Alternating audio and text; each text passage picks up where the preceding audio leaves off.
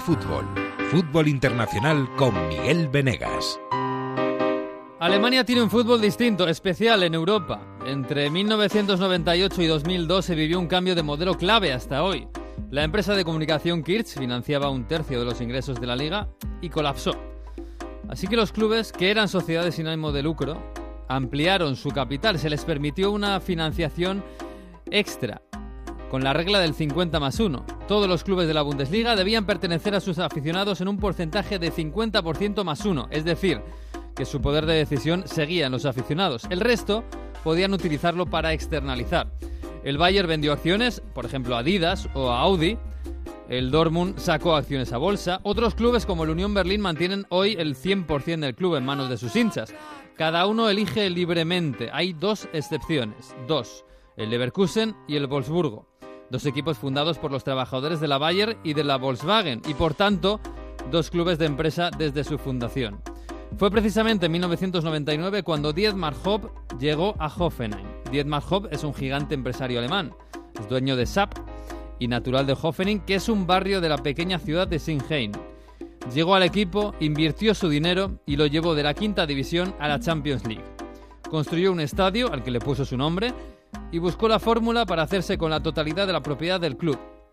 La Bundesliga permite superar ese 50 más 1 si un patrocinador suma más de 20 años de apoyo a un club. Estamos en 2020 y Dietmar Hopp tiene permiso para ser el dueño del Hoffenheim, que él mismo ha levantado. Y una parte de los hinchas de Alemania ven esto una amenaza y protestan. No lo han hecho solo la afición del Bayern este fin de semana, lo han hecho muchos hinchas de muchos clubes, de muchos campos, durante muchos años. Aficionados del Dortmund insultaron a Dietmar Hopp en 2017 y la liga les prohibió viajar a Hoffenheim durante tres años. La justicia alemana ha revocado esta sanción, por cierto. Los hinchas del Unión Berlín van vestidos de negro cuando visitan Leipzig, propiedad en la práctica de la Red Bull. Este fin de semana hubo pancartas contra Hoffenheim, contra Leipzig y contra la Federación Alemania en Colonia, en Berlín, en Hamburgo, en Bremen y en otras ciudades más pequeñas de otras categorías. Y en Hoffenheim, se paró el partido porque los hinchas del Bayern insultaron a Dietmar Hopp. Es una guerra por el modelo del fútbol. Estos hinchas no quieren magnates en su fútbol, no quieren jeques, no quieren oligarcas, y tampoco quieren el modelo que se impone en casi toda Europa. En la Premier, en España, salvo Madrid, Barça, Athletic y Osasuna, o en Italia, vamos en todas partes. El problema de Alemania no es un problema de ultras, no hay violencia, es una batalla por el fútbol y su mercado. Y sinceramente, más allá de las formas, del insulto en sí, en el fondo de la cuestión no hay nadie que tenga razón, es una elección. Fútbol de empresa o de sociedad, competir en el mercado o proteger la historia. Desde aquí, desde España, el problema es demasiado fácil de simplificar y no lo merece. Hasta aquí la aclaración. Ahora el fútbol. Bienvenidos al episodio 25 de Onda Fútbol. En Onda Cero. A ver cómo termina, casi nunca termina en gol, casi nunca termina en gol, casi nunca termina en gol. El Messi hasta el fondo, casi nunca termina en gol. ¡Gol! ¡Casi nunca termina en gol! Onda Fútbol. Fútbol Internacional con Miguel Venegas. Palla all'area di rigore, si gira Cassano, magico movimento, Balotelli, David Villa darting through the middle. He's got it between the two, and he's won the game for Spain.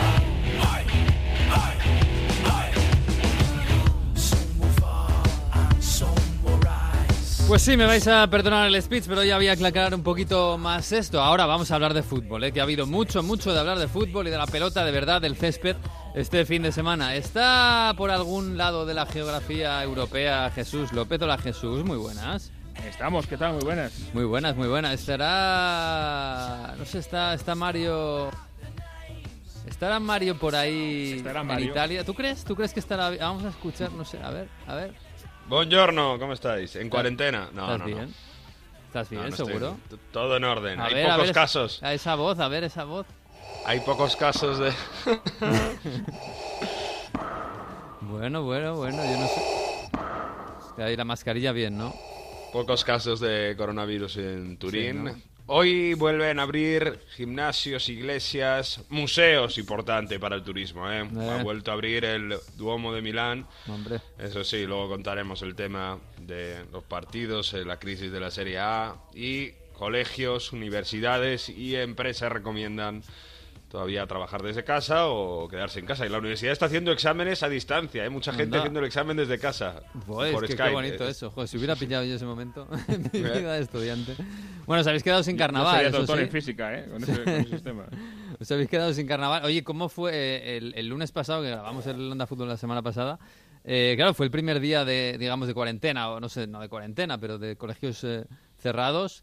Y claro, yo por la tarde te, te- te pregunté, oye Mario, ¿cómo es eso? ¿Es, es como Walking Dead? O... Y y me dijiste, no, si están todos los niños por la calle. Claro, al no tener universidad ni colegio, la gente pues aprovechaba y, y Claro, salía. Lo que pasa es que... Pero no había universidad y colegio para que la gente se quedara en casa, no para que estuvieran por ahí. Bueno, pero es que ¿qué haces todo el día en casa, no? Además hacía buen tiempo y, y la gente tiene que seguir con la vida normal, ¿no? No-. Tampoco con la psicosis colectiva. Mucha gente sí que está yendo al supermercado y comprando de todo. De hecho, los primeros días de la semana pasada apenas había, por ejemplo, papel higiénico, habían arrasado con toda la pasta, con la leche. Poco a poco ha ido la cosa a la normalidad y es verdad que algunos restaurantes en el centro pues, eh, sí que han acusado mucho los, que faltan turistas, ¿no? Te lo, te lo cuentan, ¿no? Que cierran los museos y incluso agencias de viajes han cancelado viajes para, para venir a Turín. Pero quitando, bueno, eso, que sí que, que- que falta el turismo, la vida en Turín en- al final es bastante normal. O sea, no, no, no, no cambia que la gente no sé, no se queda encerrada en casa todo el día. Entonces intenta llevarse, o sea, intenta salir, eh, ir a cenar por ahí y no quedarse en casa todo el día. No, esto es carácter mediterráneo, ¿verdad, Jesús? Esto en Inglaterra cuando llegue, que llegará, eh, se quedarán todos en casa como... como- Bueno, ya hay como- bastantes casos en Inglaterra, ¿eh? Ya, eh, sí, sí, incluso hubo un, un eh, artículo apocalíptico la semana pasada en la prensa que decía que Liverpool se va a quedar sin liga, básicamente. porque, porque si se deja de jugar, no se puede seguir jugando y se suspende, la liga se da por, por no válida. Uf, tengo, algún, tengo algunos amigos que si, si les quitan la liga después de todo por el coronavirus, no sé, se lían a... En fin, se cruzan el canal de la Mancha y, y la lían gorda.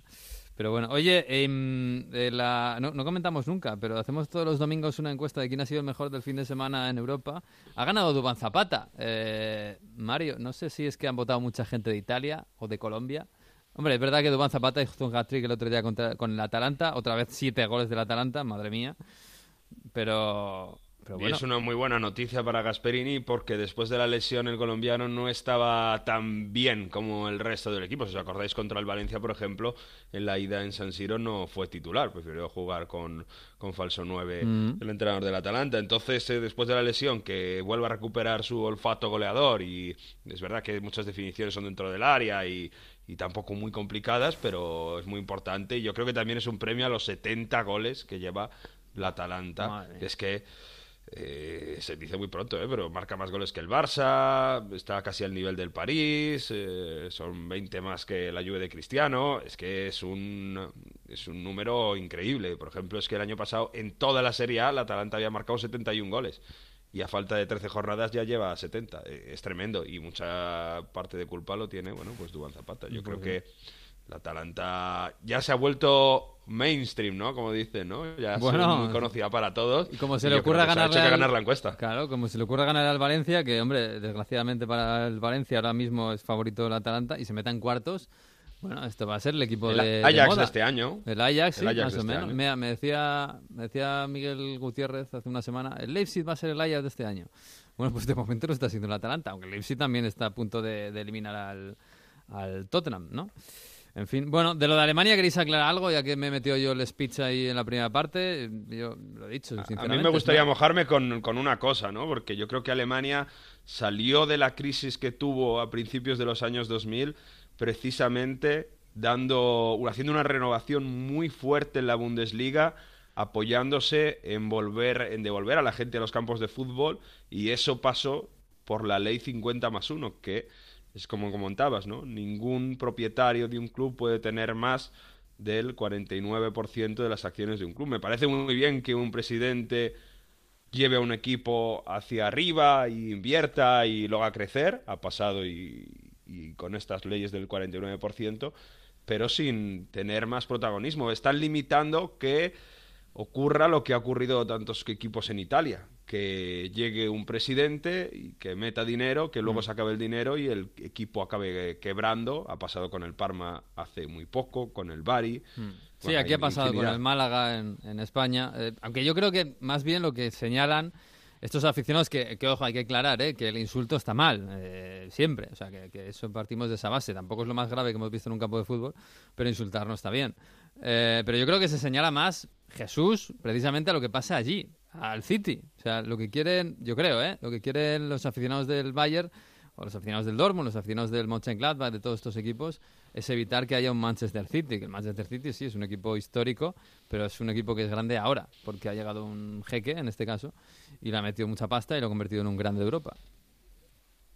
Sí, está claro que por ahí va la historia en esta época de, la pelea por el- la famosa Liga Europea, que yo cada vez veo más claro que es simplemente una amenaza para evitar que sigan eh, redistribuyéndose los eh, ingresos eh, de forma más igualitaria, como es el, la tónica o no, o la- o la tendencia. Pero, em, en ese contexto hay que tomarlo. Yo, la reflexión que me hago, aparte de que es eh, obviamente una pelea de, de la gente por seguir manteniendo su, su influencia en el fútbol, Mm. que siga siendo un poquito de la gente que cuente algo y que, como decía Mario, pues eso en, en Alemania le ha dado resultado, porque ¿cuál es el mejor punto eh, de la, del fútbol alemán ahora mismo? Yo creo, eh, pues los estadios llenos, ¿no? La, la Sí. influencia de la gente. Mm. Yo creo que es su gran, eh, su gran fortaleza ahora mismo eh, de la Bundesliga. O sea que por ahí han encontrado un camino que les ha ido bien y eso hay que reconocerlo. Y no todo es eh, inversión extranjera. A veces el tener a la gente detrás también, también funciona. Sí, es verdad que es verdad que tienes razón. ¿eh? El modelo es un modelo diferente. Es un, el- el- la Premier tiene una cosa. Es verdad que la Premier es el negocio más grande del fútbol en- en- en- por países. Y la Alemania tiene otra. Es un modelo diferente. No da tanto dinero como la Premier, pero eh, sí que el- a lo mejor tampoco daría tanto dinero si se convirtieran en lo que es la Premier. ¿no? Bueno, nunca se sabe, nunca se sabe. En fin. Bueno, tenemos un campeón, chicos. Así que vamos a ponerle un poco de música a esto. Hey Jude, don't make it bad. Take a sad song and make it better. Remember to let her into your heart. Then you can start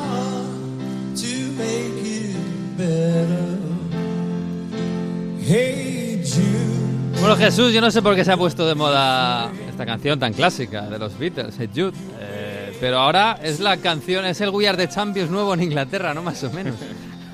Sí, bueno, se ha puesto de moda hace tiempo. Eh, yo creo que, por ejemplo, recordamos todos aquella ceremonia de inauguración de los Juegos de Londres 2012. Sí. en el que se cantaba Hey Jude y todo el mundo lo cantaba y, y es verdad que hay varios equipos que lo adoptan y ayer nos llamó la atención eh, después de las celebraciones de la victoria del eh, Manchester City en la liga en la Copa de la Liga en la Carabao eh, cómo se iban todos al fondo y con su público cantaban a pleno pulmón el Hey Jude veíamos allí a Guardiola cantando gritando como si estuviera en la ducha ¿no? el Hey Jude A ver, a ver.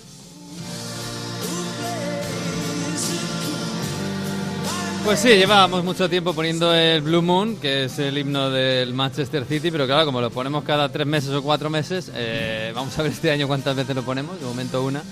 Hemos puesto el Hey Jude.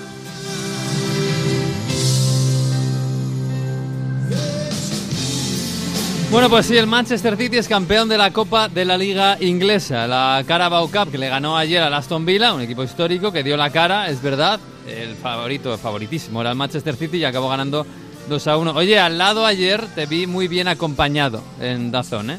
Sí, estaba bien acompañado por Nacho González, que ya lo conocemos Sí. y ya lo hemos escuchado aquí, y también por un hombre que tenía un poquito de, de morriña, ¿eh? la piel de gallina. Ah, sí. Cuando, sobre todo al entrar, yo le vi nervioso porque, hombre, eh, los recuerdos de cuando él estaba en ese túnel de vestuarios, eh, desde luego que le venían a la mente. Así. Hombre, Carlos Cuellar, ¿qué tal? Muy buenas. Hola, muy buenas, ¿qué tal? ¿Cómo estás? Bien, bien, muy bien. Reponiéndome de, de lo de ayer. ¿Te entraba un poco de morriña? Sí, porque te vienen recuerdos, ¿no? De, además, hacía justo 10 años que nosotros habíamos perdido también la final contra, contra Mm. Manchester United y verles ahí y que, que te vengan a la cabeza todos los recuerdos de, de otras finales, de otros partidos jugados en Wembley, pues la verdad es que era, era bonito y emocionante. Claro, porque tú has pasado por, por la Premier, eh, por muchos equipos, en Aston Villa sobre todo, que estuviste cuatro años, estuviste en Aston Villa, ¿no? Sí, cuatro años que además eh, coinciden con, sobre todo los dos primeros con Martin O'Neill de una época Oh. muy buena, ¿no? Jugando- luchando por, por acabar en puestos de Champions, también por, por ju- jugando en Europa. La verdad es que fueron, fueron años muy buenos. Luego, a partir de la, de la marcha de Martin O'Neill, pues es cuando empieza un poco la, la declive deportiva de, de Aston Villa. Joder, Martin O'Neill decían que era un tipo muy especial, tú lo has conocido bien. Decían que, bueno, eh, lo que decían, el tópico era que, que iba con el, con el Ulises de Joyce bajo el brazo, que era un tipo especial, ¿era de verdad un tipo tan especial? Sí, era, era muy singular, era muy singular. El típico entrenador, ¿no? Un poco chapado a la, a la antigua con esa, con esa idea de, de fútbol. También era, era cercano, es verdad que si le caías bien, era un entrenador muy, muy cercano, con un sentido de humor especial. Tenías que conocerle para, para coger el, el sentido humor que tenía, pero, pero luego muy listo, muy bueno, sabía cómo, cómo tratar a, a los jugadores y cómo mantener al equipo siempre, siempre en tensión durante todos los partidos. Oye, tú que estuviste en ese túnel de vestuario saliendo una final de Copa en Wembley con el Aston Villa contra el Manchester United, fíjate qué, qué final, eh, histórica, histórica, dos equipos campeones de Europa. Eh, ¿Cómo se vive eso? ¿Qué se siente ahí abajo? Yo, que- ah, yo estuve en la final de, de Copa del África del año pasado en Wembley y preguntaba a mucha gente y me decían, esto los españoles es, es imposible que lo entendáis del todo, del todo, del todo. Lo que es estar en Wembley en una final. Claro, lo que comentábamos también ayer, ¿no? El, el estadio, la simbología que, que tiene la historia, a pesar de ser el, el Wembley nuevo, pero pero al final sigue empapado un poco de la, de la historia del, del, Wembley, del Wembley antiguo, del, del tradicional, y es algo muy especial, porque sabes que cuando, cuando estás en ese túnel es porque vas a disputar algo grande, porque has hecho las cosas bien y vas a tener la oportunidad de, de vivir y de empaparte de toda esa emoción.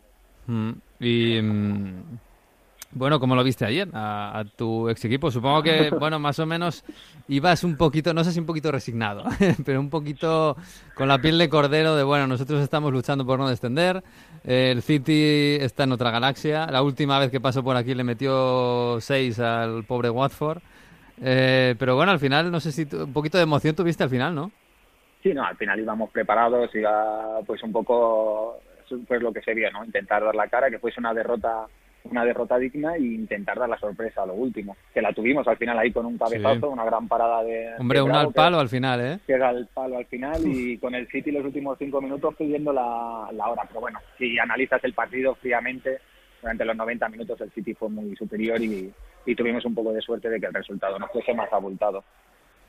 Oye, Carlos, ¿has podido hablar con algunos compañeros después del partido? Eh, hacer un poquito de balance, cómo es el, eh, la lectura y, el, y eh, de qué humor estaban.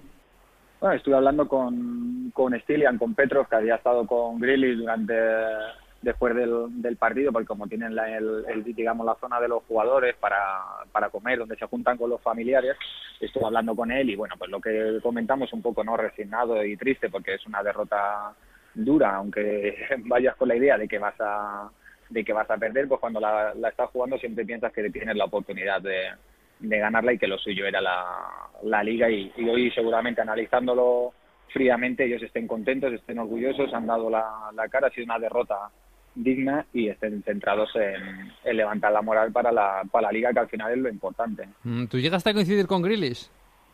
Él justo cuando yo mis últimos años empezaba a subir a entrenar con nosotros. Yo creo que llegó a debutar y todo mi último año con, con Gerard Juliet. Creo que no sé si en Uh-huh. Liga o en Copa llegó a debutar, pero vamos, era un, un habitual de los entrenamientos siendo ya juvenil. Y ya le veías cosas, decías, este chico, este chico sí, es bueno. Tenía, sí, tenía mucho, mucho desparpajo, mucha calidad. Ya te digo, subía a lo mejor con 16, 17 años y de normal pues subes un poco más tímido, ¿no? no Casi no quieres entrar en juego con en el entrenamiento o con el balón, no te dejas ver y él era al contrario, ¿no? Era el primero que pedía el, el balón, mucho carácter, no se, no se escondía y además sabemos que que en el fútbol inglés los entrenamientos como te coja Hmm. como te coja uno como decimos en España venido de vueltas eh, es, todavía, es, todavía, más duro te ¿no? marca él, ¿no? sí, sí, sí, sí, pues mira yo creo que eso le ayudó a curtirse porque porque él no se escondía más la quería y, y tenía ese desparpajo de a lo mejor coger el balón y sí. encarar a Richard Dunn fíjate Richard Dunn en, uh. aquella, en aquella época y él tenía o James Collins y él tenía ese desparpajo para, para encarar irse de él incluso marcar goles Sí, sí. Richard, oye, Cuellar, no te escondas, ¿eh? Que tú venías del, del Rangers, eh, tú ya sabías cómo hacer eso, ¿no? como decirle a los chavales, oye, que esto es un equipo grande, esto es la Premier. Sí, pero bueno, yo ahí todavía seguía siendo también joven. Yo ahí tenía 28 o 29 años, todavía seguía siendo joven. Pero sí, no, a nosotros con esa edad lo que sueles hacer es eh, ayudarles, ¿no? A que se integre y a, y a que y a que vayan para arriba. Jesús, eh, Grilis, eh, claro, aquí en España no, no, no lo tenemos tampoco mucho en cuenta, mucho en el foco, pero Grilis es un chico que, que en, el- en la Premier ahora mismo el foco está en él. Yo creo que en, en, en Birmingham debe de ser como los Rolling Stones, ¿no? Más o menos. Un chico de 24 años que se ha quedado, ha estado siempre en la Aston Villa, se ha quedado en las duras, ahora está en las maduras. Es, es- allí es, es la bomba, ¿no? Sí, sí, desde luego. Y además lo contábamos también, es eh, sangre real. Tiene un linaje especial. No me digas. Porque lo decíamos ayer, su, su tatarabuelo, eh, que me corrija Carlos si me equivoco, su tatarabuelo, hace 105 años jugó la final y la ganó en Wembley con el Aston Villa. ¿Qué dices? Hace 105 Ese dato años. es increíble. Sí, sí. Ojo, estas cosas, estas cosas pasan en equipos como el Aston Villa, ¿no, Carlos? Sí, en los, en los históricos y seguramente él estuviese pensando en él en ese momento, en el túnel antes del, del partido, le vendría el, el recuerdo porque durante las semanas lo habrían estado recordando lo- los familiares, él lo tendría también muy presente, el tener la oportunidad de, de repetir, aunque fuese en la Copa de la Liga, pero claro, repetir lo que había hecho tu, tu tatarabuelo hace 105 años, pues son, son momentos muy especiales, que aunque no lo hayas ganado, seguramente lo hayas estado recordando durante mucho tiempo. Mm, Bueno, oye, eh, Carlos, como es un gran especialista en la Premier League que eres, después de haber estado allí ahí mucho tiempo y ya te lo conoces todo, la idiosincrasia y todo, eh, quería preguntarte dos cosas. Una, eh, el City, el City contra el Real Madrid. Eh, ¿Cómo lo ves? Porque, claro, aparte de que el Madrid es un poco... pf, Es, es como un- es impredecible. Pero el Manchester, el City de Guardiola sí que es un poquito más predecible, más, más fácil de saber cómo se va a comportar. Eh, ¿Tú crees que el Madrid puede remontar allí en el Etihad? Sí, yo creo que el Madrid, lo vimos ayer, ¿no? Contra Barcelona es lo que habla, lo que tú dices, ¿no? Es un Madrid muy predecible, que incluso en momentos muy difíciles, en los que no domina, en los que no tiene buen juego, no tiene buen ritmo, es capaz de ganar a- al Barcelona 2 2-0, marcar, digamos, de la nada, de un saque de banda, te marca un, un, go- un gol y, y eso lo puede hacer en, en Manchester, además sabiendo que no van a tener que llevar el peso del, del juego, porque lo va a llevar todo el City, seguramente tengan unas líneas más adelantadas, eh, aprieten, intenten intenten vivir del error en la salida de, del balón y jugar a la y jugar a la contra. Yo creo que sí que el Madrid está capacitado para, para dar la vuelta al partido y el City puede puede sufrir. Y, el, y lo contrario, el Liverpool le puede re- remontar al Atleti. Un 1-0 es un resultado complicado, pero claro, el Liverpool, que es verdad que quizás ha dado un pasito atrás, ¿no? Bueno, decir que ha dado un pasito atrás con la temporada que lleva es un poco complicado, pero bueno. Pero, pero claro, eh, eh, es, el- es el Atlético de Madrid, ¿eh? Sí, pero bueno, es que viendo el partido que, que remontaron el año pasado, ¿no? Contra, sí. contra Barcelona, es que incluso en el peor momento hay que darle credibilidad y pensar que lo pueden hacer. Está claro que, que ahora el momento del Atlético de Madrid, después de ese, de, su- de ese resultado, va a ser muy bueno, pero también con los antecedentes, si recordamos un poco el, el Atlético Madrid-Juve, el partido de vuelta allí, es, que le remontaron, va a ser también muy, muy difícil. Pero vamos, están los dos capacitados para, para dar la vuelta al resultado. Mm, Pues mira, Carlos, estamos aquí. El año pasado estábamos hablando de la Premier, de, de que había metido dos, e- cuatro equipos en las finales europeas. Y ahora de repente esto ya sabes cómo va. Ahora de repente, pues el Tottenham está casi casi en el abismo. El Chelsea está prácticamente eliminado. El Liverpool ha perdido contra el Atleti, que no perdía nunca. eh, el único el City. Eh, bueno, esto ya sabes cómo es. Ahora de repente la Premier es una milonga. Yo supongo que tú que estás un poco en, en ese puente entre España y, y la Premier, eh, bueno, te lo tomas con una sonrisa, ¿no? Sí, no, hombre, no se puede menospreciar sobre todo a ningún equipo de, de Premier, ¿no? Y es que fíjate que cuatro equipazos has dicho están ahí y, y aunque lo tienen difícil siguen teniendo opciones de, de ganar el partido y pasar. Yo creo que no van a pasar que no van a pasar todos, pero están, estando en momentos difíciles son equipos a tener en, en cuenta y que se merecen el máximo respeto porque en un, en un partido son capaces de ganar a cualquiera. Carlos, eh, has mencionado que me ha llamado la atención sobre lo mucho que había cambiado la Premier desde que tú habías llegado, eh, cuando empezaba eh, Jack Grealish.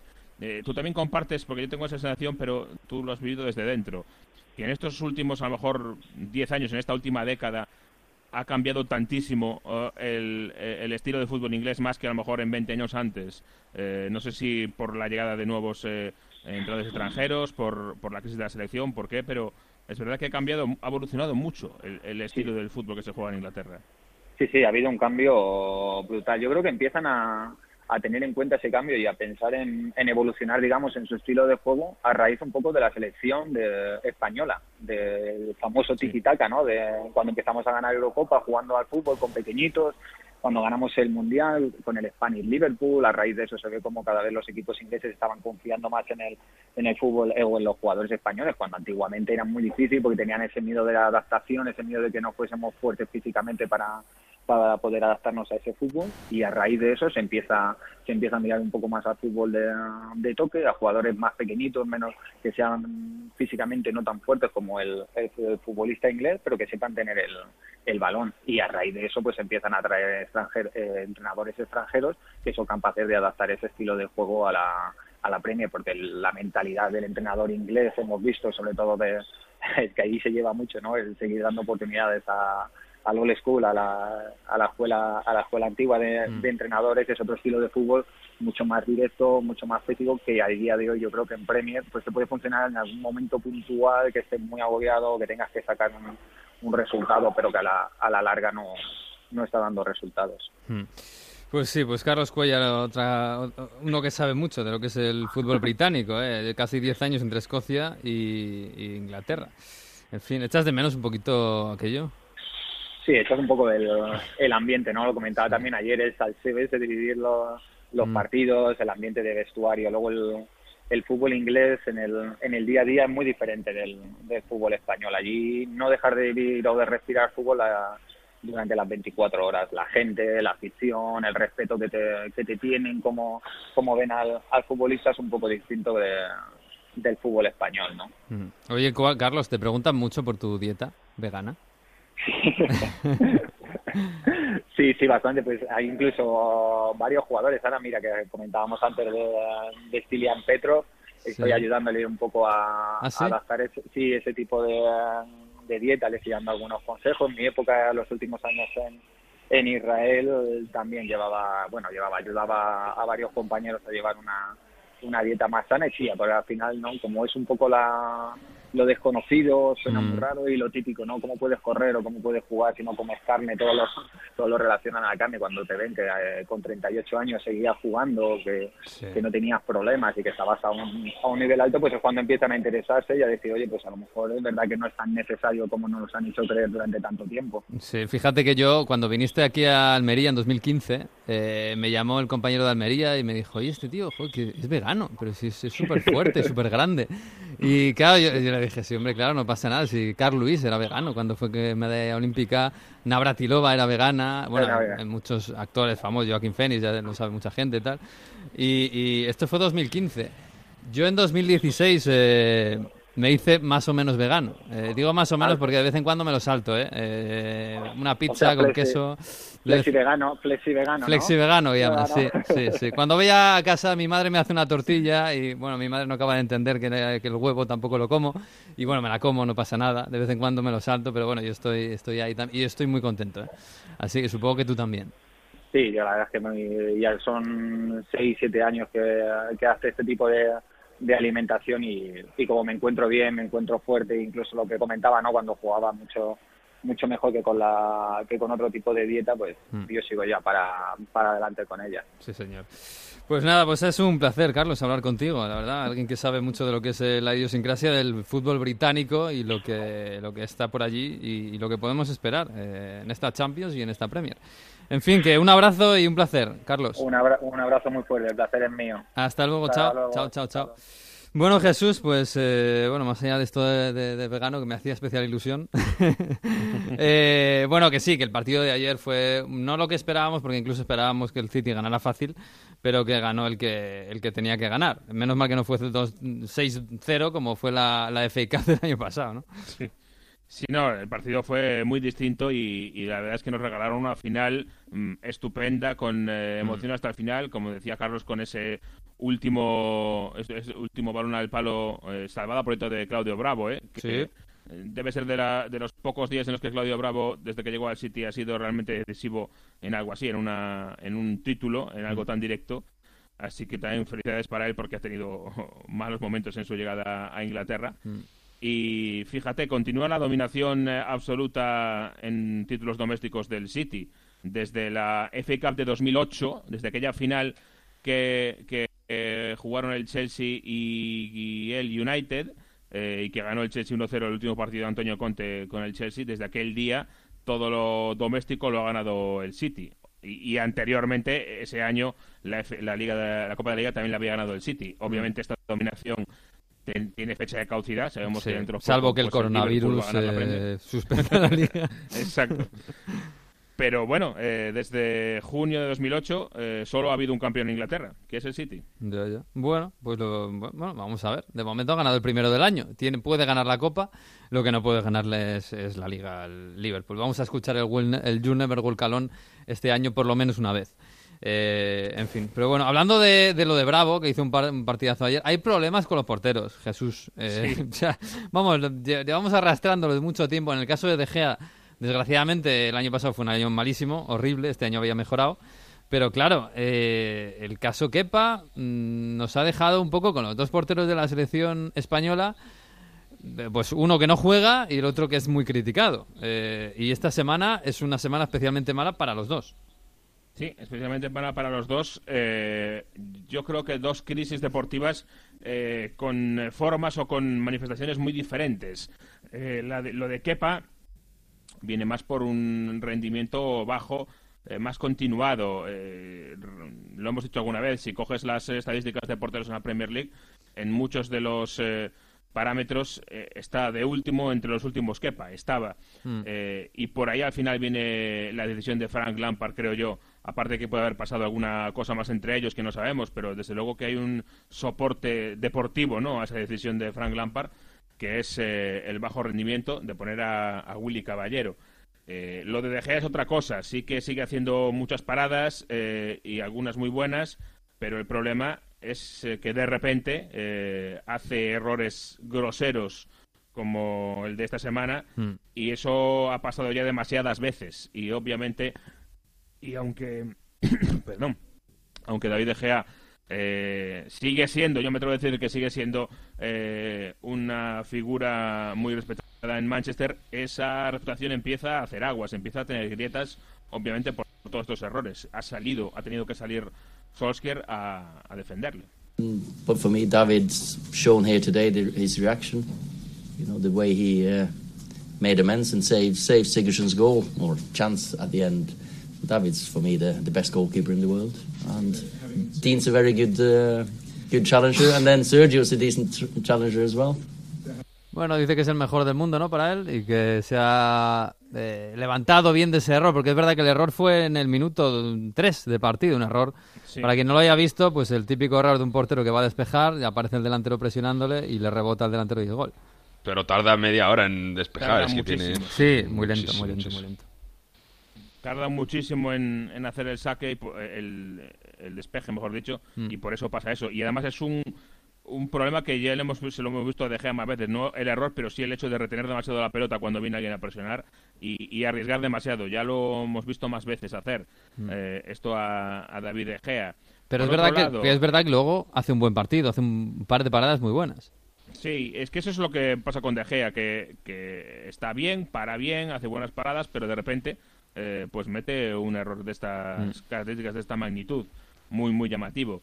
Y fíjate, eh, de lo que ha dicho Solskjaer, el final es para mí significativo, porque dice que David es el mejor del mundo, y luego nombra, y también lo es Dean, y eh, Romero es decente también, es una alternativa decente. Es decir, que ha puesto por delante de Romero como alternativa de Gea a Dean, al portero que tiene cedido en el, eh, en el Sheffield, en el. Sheffield United, que lo está haciendo muy bien, que es propiedad del Manchester United y que es ahora mismo quizá la mayor sombra que planea sobre el futuro de De Gea en Manchester.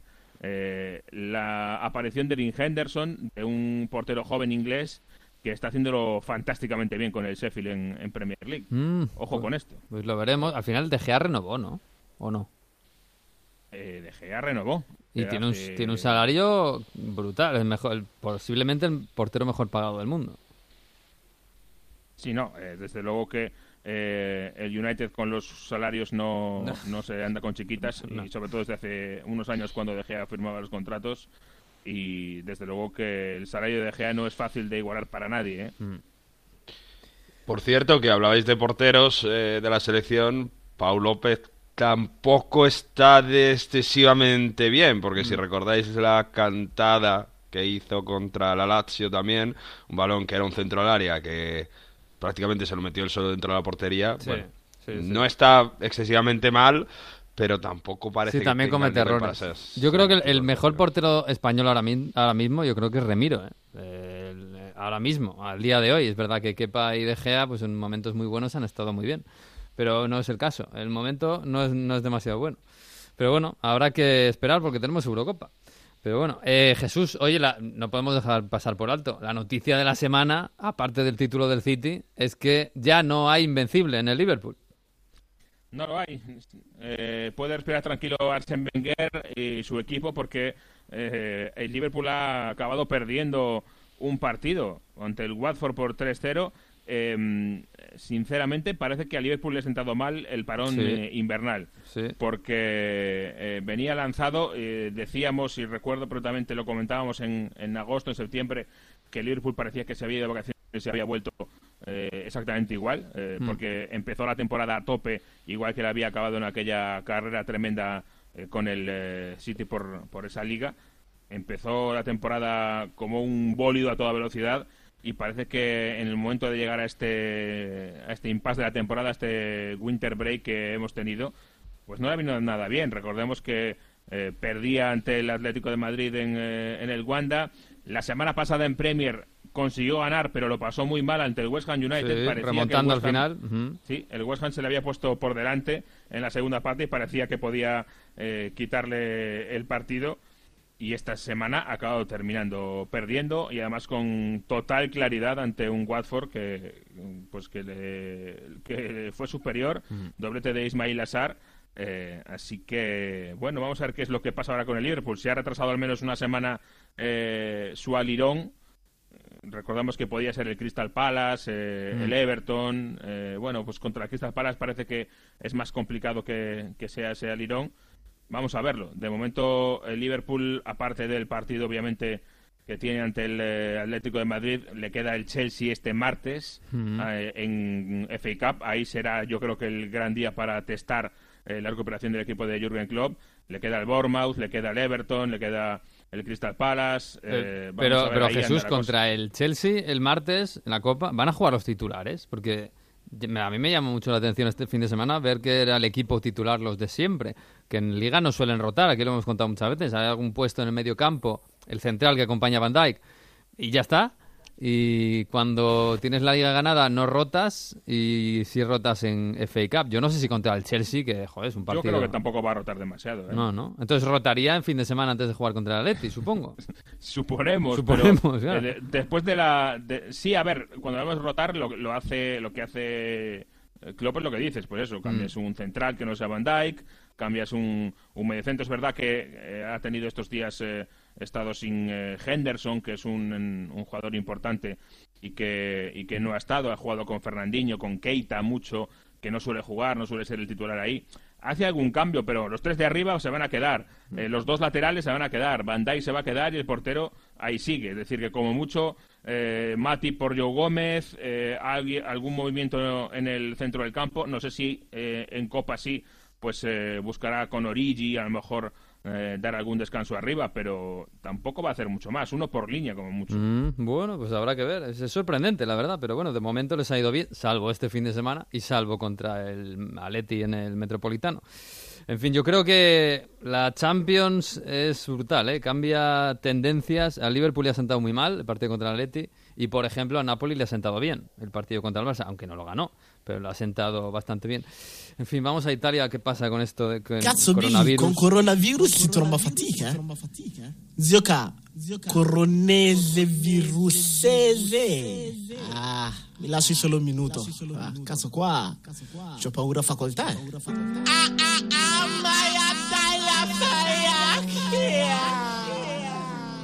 Tutti sanno che ho paura.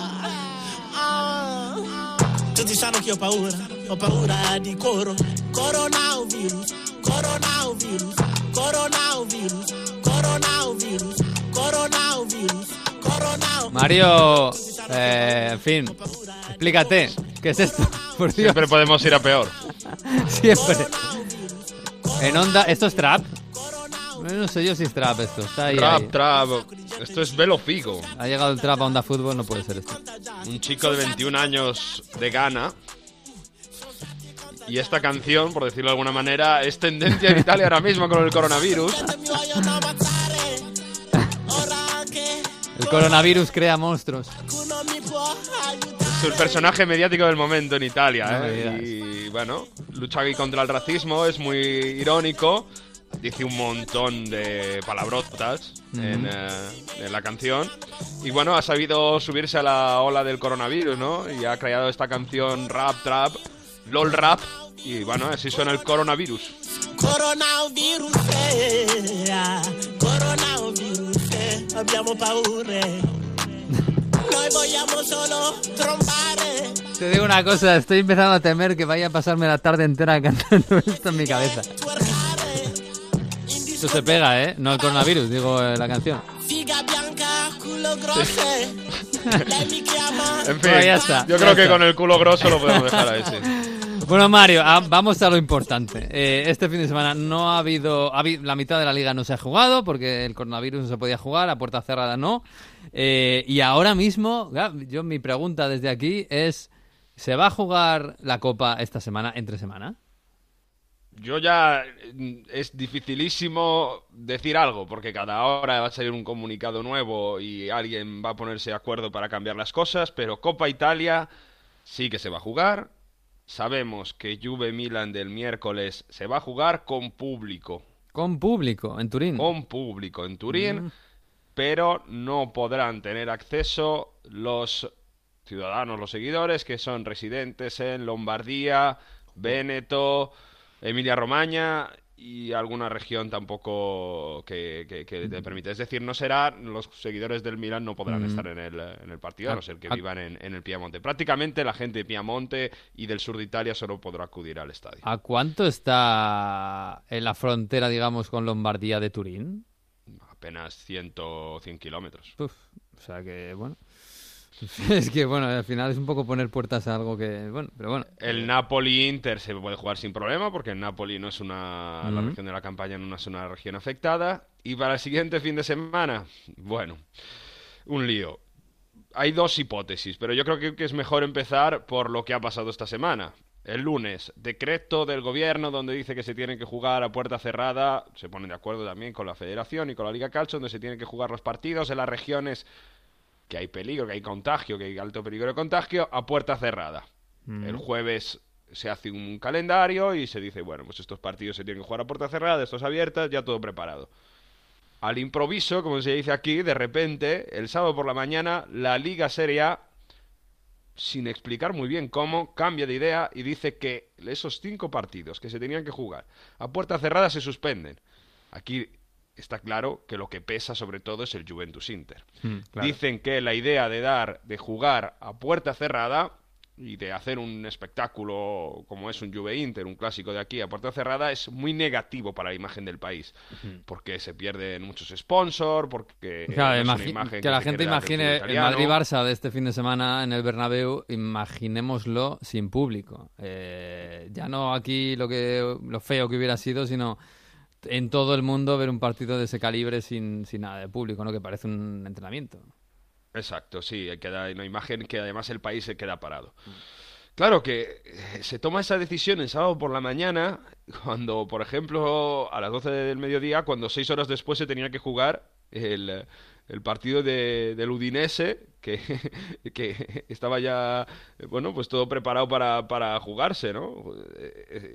Con muy poco tiempo para, para pensar que, que tenía que haber pasado, en definitiva, una sensación de improvisación total. La Fiorentina estaba en Friulilla. Sí, claro, absolutamente. La Fiorentina ya estaba en. eh, había Udine. viajado a- Mm. en Udine para, para el partido, o sea que sin ningún sentido. A todo esto, los partidos que. las regiones que no pasa nada, pues por ejemplo en el sur, en Roma, en Leche Atalanta, en Cagliari, se juegan sin problema. ¿Qué pasa? Bueno, pues que dicen que se están creando, que se juegan algunos equipos una semana sí, otra no. Hay equipos como el Inter que son dos semanas seguidas que llevan sin jugar. El Lazio va jugando y, y va ganando y es líder. Dicen que se crea un campeonato falsato, un campeonato un torneo donde eh, está adulterado, sería Mm. la, la traducción, ¿no? Sería campeonato falseado. Mm. Y la gran, la gente que, o sea, el gran perjudicado en todo esto, en teoría, es el Inter. Y Marota ha ido por todas las televisiones respondiendo llamadas telefónicas y explicando un poco, bueno, que no se entiende este punto de vista. A ver si qué, se tiene que, hacer para, pa- para organizar algo mucho mejor que lo que está haciendo la Liga Italiana. Y Marotta explicaba así, bueno, toda la situación. perché a questo punto ci si trova con società che da due domeniche non partecipano al campionato, vedi Sassuolo, vedi l'Inter, altre che hanno giocato con continuità, il fatto di non trovare le date se non il 13 maggio per quelle gare che sono state rinviate e quindi tutto questo porta al fatto che ritengo, e lo ripeto ancora, il- il- ritengo il campionato di Serie A che sia quantomeno sfalsato nel suo calendario e quindi assume le dimensioni di uno squilibrio competitivo che era imprevedibile e imprevisto qualche giorno fa. Desequilibrio competitivo. Claro, lo que salía también ese sábado por la mañana es que se recuperase la jornada el 13 de mayo, Mm. que es un miércoles. Que es una se semana antes de que acabe la liga.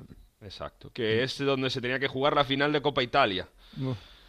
Y claro, que Claro. además, no- claro, es que no es cualquier partido, es que es la- el Juve Inter. El Juve Exacto. Inter jugarlo a una semana la que acabe penúltima la jornada, exactamente, Mm. con Mayo, y, y- y esto lo que conlleva, entre otras cosas, es que, bueno, el Inter, si va hacia adelante la final de la Copa Italia y, la va hacia adelante en Europa League, pues tiene que jugar nueve partidos, porque tiene que recuperar también el Inter Sampdoria. Mm. Además, la Juve, si va adelante en Champions y en la final en Copa Italia, pues lo mismo, van a tener un calendario imposible. Con, con la diferencia que el Inter tiene que recuperar un partido más, porque la Juve sí jugó la semana pasada. Además, la Copa Italia se tenía que jugar el 13 de mayo. Si se pone esa fecha, ese partido, la Copa Italia se tiene que pasar al 20 de mayo, una semana más tarde. Pero ¿qué pasa? Que en Roma es el partido inaugural de la Eurocopa y el 20 de mayo la UEFA ya tiene que tener el, estadio preparado o a disposición para ir preparando la, la previa de la Eurocopa. Así que no se podría jugar en Roma, se tendría que jugar en San Siro esa final de Copa Italia el 20 de mayo, que de momento sería así, pero está todo en el aire. Madre. Un Cristo. En fin, eh, sí, absolutamente un lío. Detrás de esta, de- detrás de esto, ¿qué, qué idea hay? Bueno, que la Juventus tampoco quería jugar, porque hay otra idea que se jugase el lunes, este, este lunes 2 de marzo, que se jugase el partido con puertas abiertas, porque el decreto del gobierno de jugar a puerta cerrada acababa el pasado domingo. Entonces dice, bueno, pues lo jugamos el lunes a puerta abierta y ya está, que es lo que quería la Juventus, Mm. para, bueno, evitar devolver el dinero de los, de los billetes y de esta imagen internacional que tampoco gustaba y sobre todo, bueno, tener el calor del público para jugar contra el Inter, que es un partido por el Scudetto. El Inter rechazó esta opción porque tiene el partido de Copa Italia y porque, claro, también quería jugar y aprovechar y jugar a puerta cerrada para poder ser más fácil ganar contra la Juventus. Entonces lo que hay detrás de esto, al parecer, es una presión de la Juventus para que no se jugase el Juve Inter a puerta cerrada. Pero claro, si suspendes ya el Juve Inter tienes que suspender las- los cinco partidos de, de Serie A. Y claro, si suspendes los cinco partidos de Serie A, hay quien dice, bueno, pues si suspendes media jornada tienes que suspender todo. Qué bien, to- todo el mundo ayudando, por lo que se ve. ¿eh? Todo el Eh, mundo claro, poniendo su eh, granito de arena para no- que esto sea fácil. No, no parece que el coronavirus Ah. esté, o sea, que sea la prioridad, ¿no? Aquí cada uno mira por su interés. La última hipótesis que está sobre la mesa de la Liga Italiana, la Federación Italiana de Fútbol. Recuperar este fin de semana los partidos que se han suspendido el pasado fin de semana. Es decir, que el 8 y y 9 de marzo se dispute esta jornada, los partidos que se han quedado de, de- de esta jornada, ¿no? De, de esos cinco partidos suspendidos. y 7 aplazar 8 toda la jornada que, que- que viene. Y esta jornada que viene, pasarla el 13 de mayo. Madre mía. En modo que el Juve Inter, bueno, está ahí tranquilo y además, además se dice de pasar el Juve Inter al día 9, porque el Inter juega el jueves la, la- la Copa Italia y para que tenga un día más de descanso. O sea, se está pensando que Juventus Inter se juegue el próximo día 9 de marzo a puertas abiertas, claro. Estamos hablando de que este fin de semana todos esos partidos que se han jugado a puerta cerrada se podrían abrir, se podrían jugar con normalidad. Esta es la hipótesis que va a decidir la Liga de Calcio Serie A el próximo miércoles. Madre mía. Pues tienen un sudoku bastante interesante ahí en la liga, pero bueno, es lo que hay, claro. Los calendarios están apretadísimos al milímetro y en cuanto hay algún problema, como este el coronavirus, pues no hay margen. Pero bueno. Eh, y mientras, como decías, el, perjudicado es el Inter, porque el que ha jugado esta semana es la Lazio y ha ganado 2-0 al, al Bolonia, por cierto, con Luis Alberto gol y asistencia y ovación en, en su estadio. Claro, la, la Lazio está por encima del Inter, lógicamente, está líder por encima de la Juve, claro, tiene un partido más, lógicamente. Exacto. Pero a- al final, sin hacer mucho ruido, bueno, aquí en Roma no pasa nada, ahí la Lazio está líder. Y, y consiguiendo récords. ¿eh? Es la primera vez que la Lazio es líder en una jornada que no es la primera, o sea, más Sí. en la segunda vuelta, después de 20 años, que es cuando consiguió ese Scudetto. Mm. En ese Scudetto que estaba Simón Inzaghi como jugador y que, bueno, hay una imagen muy bonita que celebra a Simón Inzaghi como entrenador como cuando marcaba los goles allí, ¿no? y esa como sapevolezza se dice en italiano, eh, se han dado cuenta que pueden llegar al Scudetto, le hace ganar estos partidos contra el Boloña, que es un rival duro, que por ejemplo ganó a la Roma y que te puede poner en problemas, bueno, pues están concentrados también en estos partidos y además este récord, ¿no? Que además son 21 partidos seguidos sin perder. Ahora mismo, después de la derrota del Liverpool, es el equipo de Europa con la embatibilidad más larga, con los más partidos sin perder. Y Joder, ¿qué le iba a además, decir, bueno, eh? Madre mía. Claro, y además eso, esa es la- larguísima racha, una de las más largas de la historia de, de la Serie A. Y, y, bueno, jugando cada fin de semana también le da esa pues esa tranquilidad, no, pero bueno, esa seguridad que nosotros estamos arriba, vamos haciendo las cosas, a nosotros que no nos quite que no nos quiten lo bailá, ¿no? Que va- estamos aquí tranquilamente, el equipo va a tener que jugar contra el Atalanta el próximo jornada de Serie A, a lo mejor, si hemos dicho esto, descansaría la próxima semana, entonces incluso tendría, le vendría hasta, hasta bien. Y, y, bueno, con Lotito, que es uno de los que, que decían también que ha empujado para que no se jugasen los partidos de Serie A y así la Lazio, bueno, no Mm. pudiese ser líder. Por cierto, ha pasado una cosa muy interesante con la Atalanta-Lazio, que al final, bueno, con todo este lío, la Atalanta pidió que el partido se jugase, si la jornada de esta de la semana se, se juega normal y, y no se juegan los, apla- los aplazados, la Atalanta pidió que se jugase el encuentro el viernes para tener un día más para preparar el encuentro del Valencia. Pero Lotito dijo que no, no, no, de ninguna manera. Que así ya el Atalanta llega, puede hacer más rotaciones y jugar con los titulares contra la Lazio y él prefiere, si en la liga dice que se juega el sábado, se juega el sábado y que juegue con los suplentes. Y Lotito Todo es una persona ayudando. con mucho poder en la liga Hombre. de Serie A y por eso, bueno, fuera de la liga. ha logrado ha logrado que sí, exacto, la política también y ha logrado que no se adelante el Atalanta Lazio al viernes Madre. y bueno, es uno de los que dicen que también ha presionado para que no se disputen los partidos de Juve Inter este fin de semana y Mm. así la Lazio puede ser líder. Pues ayudando otro, como, como el coronavirus, igual todo el mundo ayudando poniendo su granito arena. Por cierto, eh, curioso, ¿eh? el líder de la liga italiana de la, de la Serie A es Simone Inzaghi y el líder de la Serie B es eh, eh, Filippo Inzaghi, porque es el entrenador del Benevento. Exacto. y este Además, va a subir, está casi con de 20, 20 puntos de ventaja, o sea que bueno, no hay problema. Está haciendo fantástico. Oye, brevemente, que nos quedamos sin tiempo. El, el Napoli. Yo decía que, el, que la Champions eh, le había dejado tocado al, al Liverpool. Ha rejuvenecido un poquito al Napoli, ¿eh? Y sobre todo ha rejuvenecido jugadores que lo necesitaban, Mm. porque es el tema de Mertens, que eh, prácticamente sale desde el banquillo y le hace una asistencia para el 2 a 0. Es verdad que le cuesta a lo mejor un poco marcar, pero el equipo está bien organizado, recibe mucho menos goles y hace las cosas bien. Contra el Torino yo creo que tampoco es una vara de medir, porque es un equipo en una Mm. crisis tremenda y le faltan, bueno, son seis derrotas seguidas. Pero de Gatuso en este partido, volviendo siempre al tema del coronavirus, fíjate que Gatuso tiene un sentido común que muchos entrenadores o muchos dirigentes de la Serie A lo tuviesen. Quiero que escuchéis la reflexión que hace Gatuso sobre todo estos caos de la jornada suspendida. Però non sono d'accordo, perché le partite o si giocano tutte o se no si ferma il campionato. Perché giocare una partita il 13 maggio è diversa di giocarla oggi. C'ha un valore diverso, però se si fa una scelta ben precisa o si gioca o non si gioca. Perché secondo me il campionato è falsato in questo modo qua. Perché giocare fra un mese, due mesi sono partite totalmente diverse. Mm. Pues Tienes razón, ¿eh? Eh, no- claro, no es lo mismo jugar ahora que jugar dentro de dos meses, es un partido completamente distinto. Y dice Gatuso que, que, que o, se, o se para todo o no se para un poquito y ya está. Eh, yo creo que tiene razón, eh, aunque estaba pensando que Jesús estará riéndose en Inglaterra, porque en Inglaterra, en Inglaterra esto de parar, eh, suspender un partido, aplazarlo y al final que acabe un equipo debiendo dos, otro eh, que le faltan tres, y esto es muy habitual. Sí, con, con el calendario de la FA Cup sobre todo pasa Sí. mucho, ¿no? Que el que tenga que jugar finales, etcétera, pues eh, llegas al último mes de competición a mayo y te quedan Mm. dos partidos a, a más por, por hacer. Sí. Y es un poco lío y es bastante eh, poco razonable en mi gusto lo que se hace en Inglaterra. De hecho, ahora mismo, eh, pues eh, hay dos partidos en la Premier sin jugarse y sin fecha todavía. Mm. Que son obviamente el Aston Villa Sheffield y el City Arsenal, los dos partidos que había que jugar este fin de semana. Sí, y además Pero Sheffield- eso se sigue, ac- Sí. se sigue acumulando con el tema de la FA Cup, etcétera. Mm, Y además el Sheffield United ahora mismo, si gana ese partido contra el Aston Villa, está en zona Champions. Que es más, para más Inri, un equipo como el Sheffield United. Eh, pero bueno, eh, es lo que hay. Yo Aquí- creo que- Aquí en España también se aplazó el Barça-Madrid por circunstancias un poco extrañas, por aquellos problemas en Cataluña y tal. Yo creo que, en fin, que, que tiene razón Gatuso, eh, que si se para, pues paramos todos y ya está. Hay un problema que es más importante que el fútbol y punto.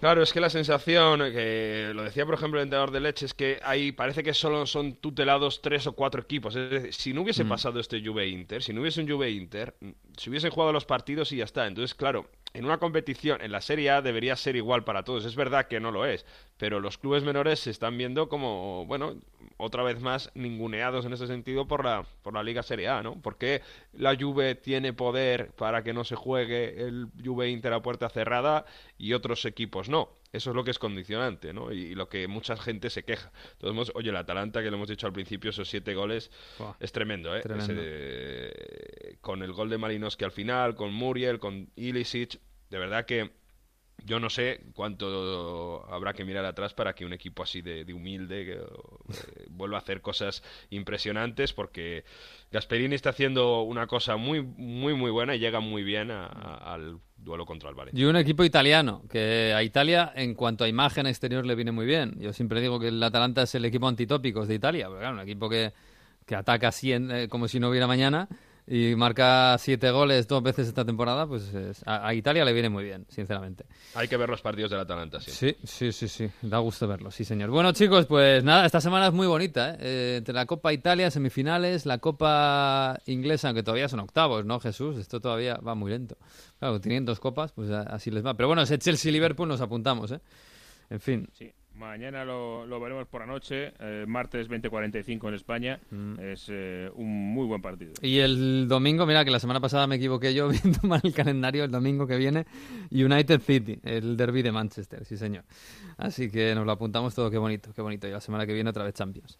En fin, cuidaos, ¿eh? Un abrazo. Tápate, Mario. Sí, sí, en casita. A la Un abrazo. primera carraspera en casa, ya sabes. Un abrazo. Quedando en casa y al calorcito. Un Adiós, abrazo, Jesús. chao. Ya me contarás lo de la boda del primer ministro, ¿eh?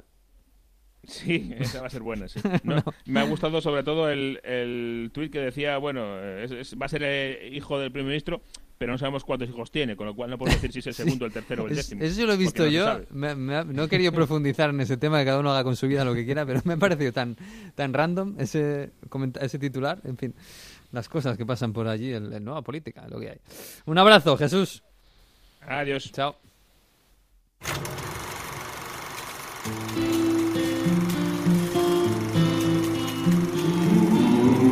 Pues nos vamos, nos vamos, pero antes eh, damos una última vuelta por Inglaterra porque viene el profesor Víctor Gómez y nos cuenta una cosa en su curso de Historia Futbolística 2019-2020. El 26 de octubre de 1863, al finalizar la reunión en la Freeman's Tavern, ninguno de los creadores de la Football Association podría imaginar que la historia de la First Division, la antigua Premier League, comenzaría con los Invencibles y que durante más de un siglo ningún otro equipo sería capaz de imitarles.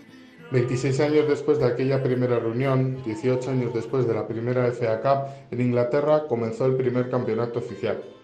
Entre los 12 clubes inscritos figura el Preston North End, que consiguió acabar los 22 partidos del calendario con un total de 12, 18 victorias, 4 empates, gracias a los 74 goles a favor y solo 15 en contra.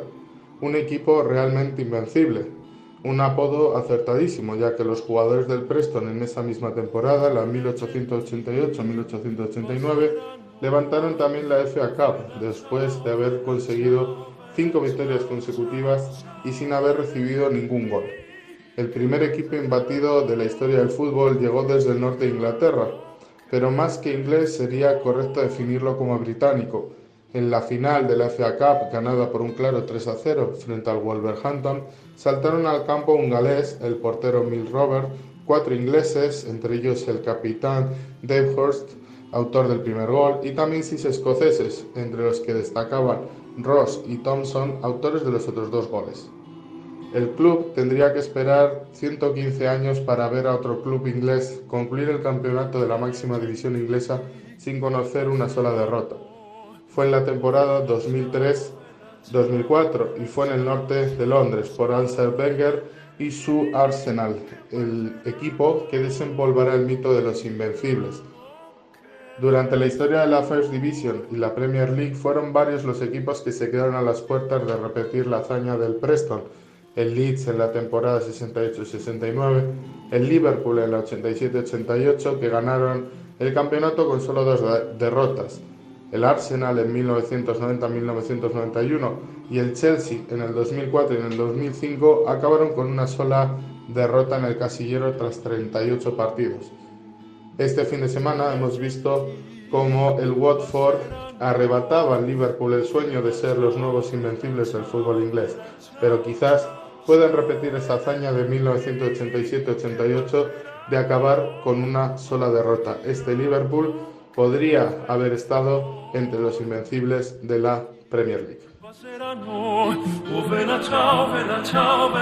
Pues ahora sí, nos vamos a marchar la semana que viene, el próximo lunes, a partir de la una de la tarde en Onda 0.es y en todas las redes sociales estará colgado el nuevo episodio, el que será el episodio 26 de Onda Fútbol. Hasta aquí ha llegado el 25. Disfruten de esta semana, que merece la pena, disfruten del fútbol y adiós.